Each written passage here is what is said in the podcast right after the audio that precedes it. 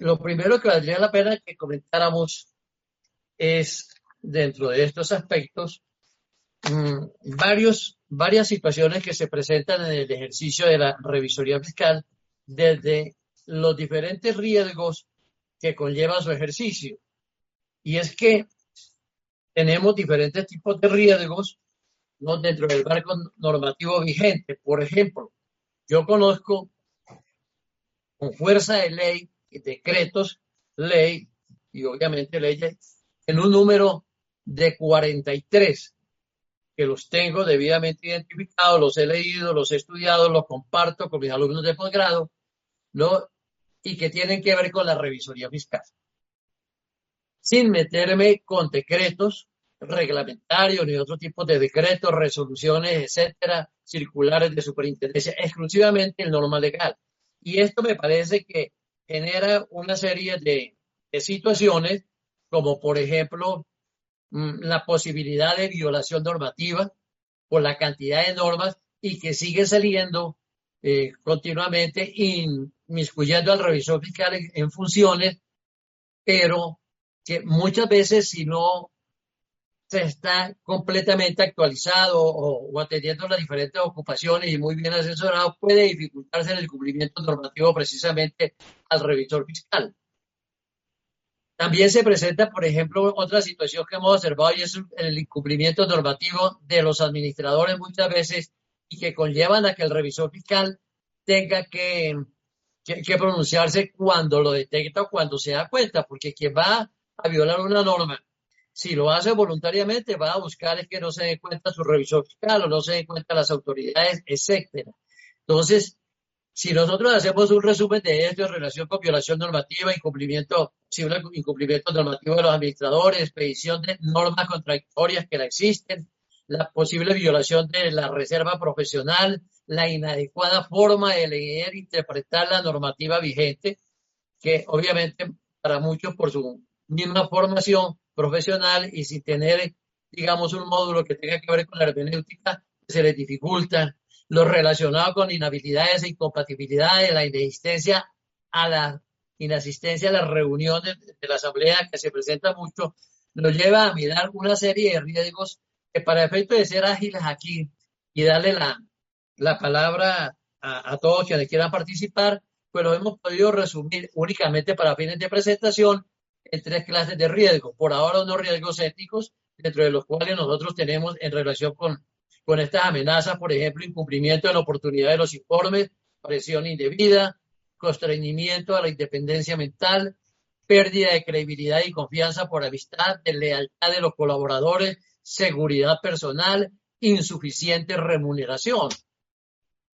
Otros que los hemos catalogado como riesgos operativos, por ejemplo, la imposibilidad de inspeccionar todos los bienes examinar todas las operaciones realizadas a que se refiere el artículo 207 del Código de Comercio.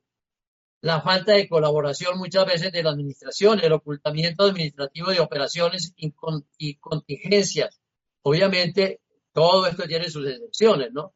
Múltiples organismos reguladores, desconocimiento y requerimientos muchas veces que llegan a la misma entidad o empresa, crecimiento del ente económico en el periodo de su fiscalización, desactualización tecnológica, inasistencia a reuniones de la junta directiva. Aquí podríamos explayarnos analizando cada uno de estos temas que hemos venido exponiendo, pero que obviamente por el espacio de tiempo y, para facilitar que sean los asistentes que quieran participar y que ayudemos en, en, lo posible con el consejero Leonardo a resolver las inquietudes, pues no nos detenemos en ello. Hay otros riesgos como por ejemplo la utilización de terminología inadecuada en los informes, mal uso de informes, falta de claridad en los compromisos, desarrollo de negocios ilícitos por parte de los administradores, ¿no? Que como digo, todo tiene su, excepción, pero que obviamente habrá alguna razón por la cual salió precisamente la obligación de, de, reportar a la UIA, caso de la ley 17 de 72 del 2015, caso, caso de la ley 17 de 38 del 2016, etcétera.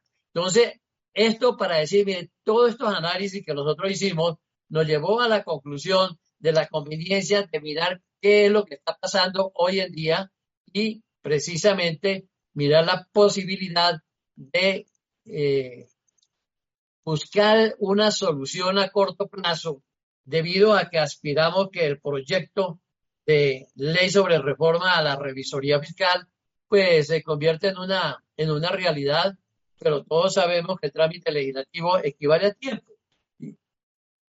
Y, por ejemplo, si con la ley 43 de 1990 se presentó en el año 83 y hubo necesidad de hubo necesidad de siete años para lograrse la aprobación, pues aspiramos que por lo menos los dos años que se demoró en convertirse en ley, la hoy 1314 del 2009, pues sea ágil, pero nos asiste el temor que pudiese no ser así, eh, aunque somos optimistas, y mientras tanto debemos seguir cumpliendo, cumpliendo con la normatividad vigente. Y todo esto nos lleva a nosotros entonces a decir, bueno, ¿y cómo podemos nosotros ayudar a zanjar toda esta serie de situaciones?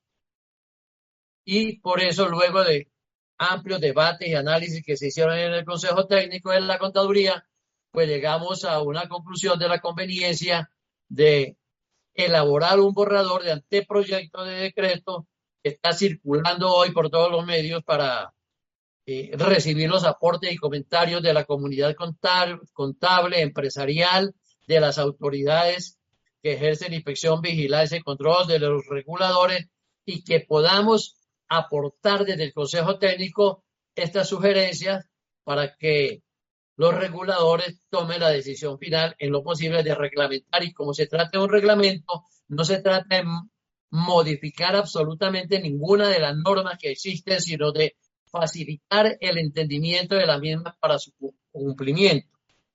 Creo que con esta breve introducción podemos dar plazo o paso, perdón, a las inquietudes que empiecen a formular y bienvenido consejero Leonardo con sus aportes también. Gracias, Jesús María. Eh, no sé si ahí me escuchas. Yo le escucho, sí. Bueno, no. Se escucha, está bien. Perfecto. Básicamente me gustaría mostrarles a las personas, si me lo permiten, dónde pueden descargar el proyecto, que es importante que, lo sepan, porque muchas veces los bajamos de las páginas web eh, o, nos lo envían eh, por correo, pero la mejor forma de garantizar cuál es el documento que el Consejo Técnico coloque a discusión pública, pues es en la página del Consejo Técnico de la Contaduría Pública. Eh, es importante que también sepan todos que primero el consejero Jesús María Peña, pues es una persona reconocida en la profesión. Eh, algunas personas no comparten las posiciones de él, otros la comparten, pero pues a veces, como el, mismo consejero Jesús María Peña dice, a veces uno con la misma esposa no comparte posiciones. Entonces, aquí lo importante no es realmente quién tiene la razón, sino hoy como consejo, como cuatro personas diferentes podemos mirar cómo podemos aportarle a los problemas reales de la profesión. Eh, a, Jesús María, una de las cosas que más le admiro eh, es que a él le interesa es resolver problemas reales, temas que están pasando hoy, porque tenemos una problemática especial, una problemática que es diferente en las pequeñas empresas, en las medianas empresas y muy diferente en las grandes empresas.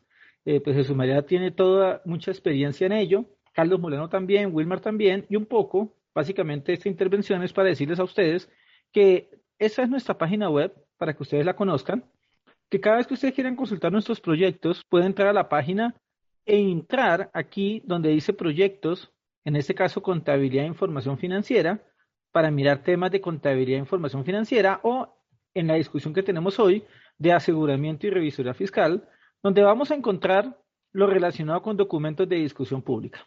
Entonces, en estos documentos de discusión pública tenemos eh, el anterior, que fue el de las normas y enmiendas emitidas por el IAASB durante los periodos 2019 a 2021.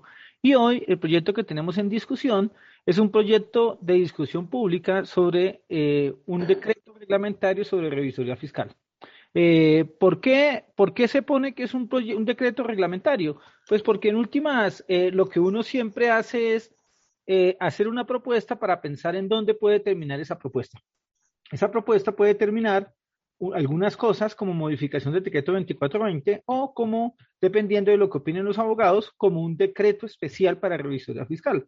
De hecho, Jesús me dirá, yo le pregunto, doctor Jesús, casi todo se regula en Colombia, pero la revisoría fiscal no. no hay un decreto ordenado reglamentario de la revisoría fiscal. Creo que en eso lo compartimos, ¿no es cierto, Jesús? Así es, así es, Leonardo. No existe un decreto reglamentario relacionado con la revisoría fiscal y por eso hemos querido hacer ese aporte y, escuchar las, recomendaciones y sugerencias. ¿Por qué? Pues porque fíjense que nosotros eh, tenemos normas que a veces son contradictorias, otras que se les llama de una manera en una norma, en otra norma se les llama distinta, distintamente, ¿cierto? Y entonces, bueno, ¿a qué nos atenemos? Y, voy a, poner un ejemplo elemental, si me permite, Leonardo, ya que claro. este tema. Mire, cuando nosotros hablamos del caso de los dictámenes, para hablar con el artículo 208 del Código de Comercio, fíjense que lo que uno observa, y de hecho lo hemos investigado con muchos estudiantes eh, de posgrado, inclusive de pregrado, es que se habla de que el revisor fiscal deberá expresar por lo menos, y parece que muchos contadores hubieran leído es que el revisor fiscal deberá expresar por lo máximo. ¿no? Porque no sale de ahí, de lo que dice el 208, ¿no? Bueno, y no tiene nada más que aportar ese valor agregado que esperan, por ejemplo, los accionistas, que esperan los, los socios, los asociados. Entonces, fíjense que a veces nos atenemos exclusivamente a modelos que, que nos dieron de tiempo atrás. Por ejemplo, ustedes recuerdan que en este aspecto, cuando salió el, en su momento el pronunciamiento número 7, ¿no? liderado precisamente por el eh, de grata recordación en la vida profesional del doctor Janet Blanco, pues hombre, todo el mundo fue a, cumplir con lo que se hablaba allá y hablo del pronunciamiento número 7 porque tiene que ver con la revisoría fiscal, porque pues se pidieron mucho más en el año 93, publicado en el diario oficial en el año 1994, que perdieron vigencia obligatoria a partir de la sentencia C530 del año 2000 y que siguieron llamándose orientaciones, más las que ha venido definiendo el Consejo Técnico del lapso de del año 2009 o 2010 que oficialmente se inauguró esta nueva era o época en el Consejo Técnico hasta la fecha. Entonces, la verdad, como dice Leonardo, no ha habido un decreto reglamentario al respecto. Ha habido orientaciones, como por ejemplo estamos hablando de, de la orientación número 7 del año 1993. En el año 2008 hubo otra orientación por parte del Consejo Técnico, pero que como su nombre lo indica, son orientaciones, no obligan, ¿no? Y pues uno puede apartarse o no. El asunto es, ¿la norma me permite a mí violar esta norma? Lo que está así. Por ejemplo, cuando estábamos haciendo alusión al artículo 208, se habla de que hay que explicar o hay que decirlo dentro de su dictamen si en la revisión se han aplicado los procedimientos aconsejados por la técnica de interventoría de cuentas. Y, los invito a que miremos los dictámenes de los revisores fiscales y verá que la gran mayoría no habla de interventoría de cuentas, a pesar de que en el año 1996 el Consejo Técnico hizo alusión a esto para explicarlo. Sin embargo, se habla de normas de auditoría, pero no dice nada más. Y la pregunta es, ¿podría mañana, verse un contador público implicado en una investigación por no darle cumplimiento precisamente al artículo 208 en la forma como dijo deberá expresar por lo menos. Eso es lo que hemos querido precisamente resumir con este borrador de proyecto y ayudar a ir limando muchas asperezas porque lo consideramos pertinente dado que, como dice Leonardo, no hay un decreto reglamentario sobre revisoría fiscal y este no iría a reglamentar absolutamente todo. Vuelvo y digo, tendríamos que tomar todas las 43 leyes vigente en este momento y decreto con fuerza de ley. No, busca reglamentar algunos aspectos básicos que son de carácter general para facilitar el, el buen ejercicio de la revisoría fiscal en los temas que estamos tocando ahí. Podrán pedirnos algunas sugerencias ¿no? y recomendaciones y estamos prestos en el Consejo Técnico a escucharlas, a analizarlas y en lo que sea viable recomendarlas, pues bienvenidos. Créanos que en eso hay la mejor buena voluntad absolutamente todo el Consejo Técnico. todos los consejeros, los profesionales que nos están dando apoyo y que bien muy pendiente de, ver cómo se puede ayudar y aportar a la profesión. Gracias, Leonardo. Eh, hay, algunos temas, Jesús, que, que se observan que son necesarios aclarar y tiene que ver con que, primero, si aquí me equivoco en algo, Jesús, por favor, eh, intervenga. Eh, primero debemos entender que casi que la revisoría fiscal existió primero que la profesión de contador público como tal, ¿no es cierto? Eh, quiere decir eso entonces que cuando se crea la revisoría fiscal, primero se crea con un objetivo diferente al que tenemos hoy, ¿no es cierto? y en segundo lugar, se crea no pensado en una profesión, que en esa época no existía, ¿no es cierto? Eh, en la medida que va pasando el tiempo, seguramente la ley 145 del 60, la ley 43 del 90, comienzan a identificar unos cambios, eh, eh, unos cambios en la cual, primero, uno de los que son importantes es chutarnos esa responsabilidad del revisor fiscal al contador público. Por lo tanto, todavía hay dudas si la revisoría fiscal es parte del ejercicio profesional del contador o si la revisoría fiscal es completamente diferente al contador. Eh, quiero decir dudas, y cuando hablamos de dudas nos referimos a la comunidad en general. Muchas personas dicen, no, pero eso está claro, pero tenemos que tener en cuenta que hay cosas que Jesús María tiene clara, hay cosas que Carlos tiene clara y cosas que Leonardo tiene clara, pero puede ser que la generalidad de las personas puedan tener alguna confusión con ello. Entonces, la idea siempre en esto es escuchar para poder eh, eh, ayudar a aclarar esas situaciones. Eh, nosotros, digamos que siempre que el gobierno piensa en hacer decretos, piensa en la generalidad de las personas y no en unas particularidades especiales. Entonces, cualquier decreto debe buscar aclarar esas cosas. Como estábamos diciendo, estaba la revisora fiscal sin ser contador público, por eso es que el mismo artículo 207 dice o da a entender eh, que algunas personas consideran que ya está derogado en el parágrafo donde da a entender que si el revisor fiscal no es contador público, entonces no podrá certificar balances. Entonces muchas personas dicen, no, eso ya no se aplica porque siempre el revisor fiscal debe ser contador público. No obstante, son de las normas que se dice que están derogadas tácitamente, pero nadie se atreve realmente a decir que es una derogación tácita. Y entonces hoy, cuando uno lee el Código de Comercio, ese parágrafo coexiste, por ejemplo. Esas son cosas que generan inquietudes. No quiere decir que acá se estén tratando, sino como por decir algunas inquietudes. El mismo lenguaje ha cambiado, Jesús María y Carlos, ¿no es cierto? Ahora, antes hablábamos de la técnica de interventoría de cuentas. Hoy desconocemos, de, pronto en mi ignorancia, yo desconozco un estándar sobre interventoría de cuentas que sea aplicable eh, hoy y que esté actualizado, ¿no? Eh, eh, después, como dice Jesús María, migró el lenguaje a normas de auditoría generalmente aceptadas, la cual el mismo Consejo Técnico de esa época asimiló, ojo, no igualar, es que asimilar no quiere decir igualar, asimiló que, que, hoy lo que se aplicaba, o en esa época lo que se aplicaba eran las normas de auditoría generalmente aceptadas. Hoy pareciera que estamos hablando de normas de aseguramiento de información y es necesario que le aclaremos a la gente, al común, al revisor fiscal que está en la Guainía, al revisor fiscal que está en, en la Guajira, al revisor fiscal que está en el Chocó, al revisor fiscal que está en Inírida. Ellos necesitan que les aclaren porque al ejercer su ejercicio profesional no les interesa estar pimponeando entre técnica e interventorías de cuentas, normas de auditoría generalmente aceptadas y normas de aseguramiento. Ellos necesitan que les aclaren si cuando la norma se refiere a eso, ¿a qué se refiere explícitamente? Porque debería haber un decreto que se llame Decreto sobre Interventoría de Cuentas. Decreto sobre normas de auditoría generalmente aceptadas, pero pues hoy tenemos un decreto sobre normas de aseguramiento de información.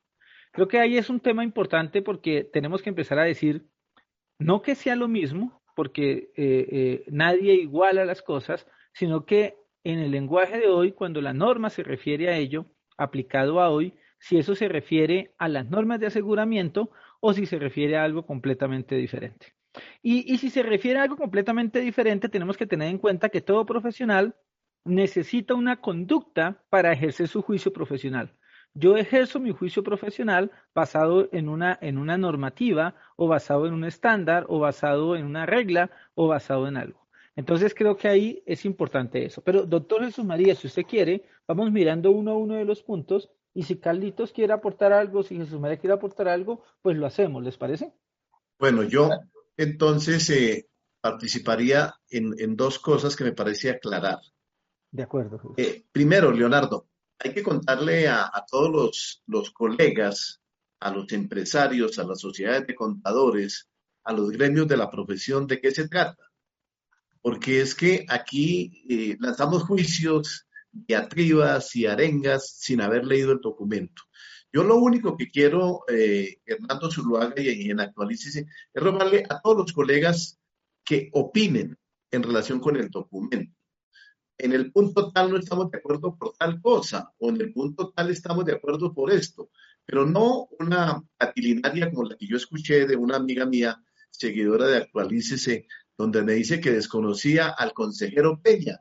Le dije, no, yo lo conozco muy bien, el consejero Peña es un, un, profesor, es un decano, es un director de posgrado, es un vicerrector de una universidad y rector que tiene toda la autoridad. Y fuera de eso es un tratadista y ha escrito muchos libros. Pero allá están los libros del consejero Peña para que los consulten, del profesor Peña para que los consulten. Aquí estamos reunidos es consejeros que tenemos representación y opiniones diferentes y que desconocen porque el consejero Peña eh, cambió, ¿no? El consejero Peña no ha cambiado, él defiende sus principios, sus intereses, su sabiduría su conocimiento, pero en el consejo son cuatro consejeros que discuten. Y hoy, lo que era una sociedad como cerrada de un, grupo de cuatro que nadie conocía, estamos aquí para dar la cara eh, y plantear a la opinión el debido proceso, la democracia que le dijimos a Zuluaga hace 20 meses que él no creía, que había que implementarla, implantarla en la profesión, pero una democracia con argumentos, de respeto a las minorías y a los disensos, porque habrá personas que no van a estar de acuerdo con el planteamiento, pero tiene que estar argumentado. Leonardo decía muy bien que es que aquí tenemos tres grupos, uno de, grandes contribuyentes, para decir lo que es el grupo uno, un grupo intermedio, que esos son 3.700 empresas que les aplicaría un, estándar de aseguramiento pleno, lo empiezo a pensar. Hay unas pymes que son el 93%, que eso nos daría el, eh, eh, perdón, que son el 7%, y hay unas microempresas, Leonardo, que es el 93% del empresariado colombiano, y hay unas entidades sin ánimo de lucro que son un montón, que son las cajas de compensación familiar, las las eh, otra serie de instituciones que cooperativas, fondos de empleados que, del sector solidario. Hay tantas y tantas y que nosotros hemos encontrado, como lo dijo Jesús María, un decreto de ley 410 del año 71, 43 leyes, muchos decretos, muchas resoluciones, muchas circulares, muchos fallos y muchas sentencias del Consejo de Estado. Pero la revisoría fiscal se ejerce en Colombia como cada uno la entiende, como cada uno la interpreta. Y lo digo con conocimiento de causa. Leonardo y Jesús María han estado y están en el tribunal disciplinario y saben todos los problemas que se presentan y todos los conflictos que se presentan en esto. Entonces, este no es un documento que se ha sacado eh, por Jesús María Peña o por Leonardo Barón, no, eso tiene la responsabilidad del Consejo Técnico de la Contaduría sin pretender reemplazar a ningún comité, porque hay que entender en el contexto de lo que explicaba Leonardo, lo que es la reglamentación de la ley, lo que es reglamentar y hacer un decreto para que facilite y ayude, y lo que va a presentarse, pensamos, ya el próximo año, porque hasta ahora estamos terminando el debate, el estatuto de la revisoría fiscal, una ley de la revisoría fiscal, como la conciben los profesionales de la contaduría, como la conciben los organismos del gobierno que ejercen inspección, vigilancia y control, y como la conciben los empresarios que son quienes eh, reciben nuestros servicios. Yo creo que debemos empezar a hacer preguntas y, y a responderlas. Y como lo explicó muy metodológicamente Leonardo, bajar todos los documentos desde que se inició esta discusión en las actas están las ponencias, las intervenciones de los consejeros, las conclusiones y el tiempo que hay. Hay un plazo prudencial de un mes eh, a solicitud de, me atrevo a decirlo, una de las personas que me llamó eh, eh, hace 15 días o 10 días y nosotros aceptamos el llamado fue Hernando Zurraga, que creía que había que aclarar, que había que explicar. Se sacó un comunicado, a la opinión está en la página, se llevó a todos los gremios y por eso se, se alargó el plazo. nosotros estamos dispuestos a escuchar todas y cada una de las opiniones, eh, Wilmar, Jesús María, Leonardo y yo. Yo creo que agregaría eso nada más y dejaría que ustedes son los actores y pasaría a ser espectador del proceso. Claro, y de hecho, Carlos, muy buena su intervención. Aquí nomás a preguntarle al consejero Peña cuántos problemas hay o cuántas discusiones hay acerca de la elección y revocación del revisor fiscal.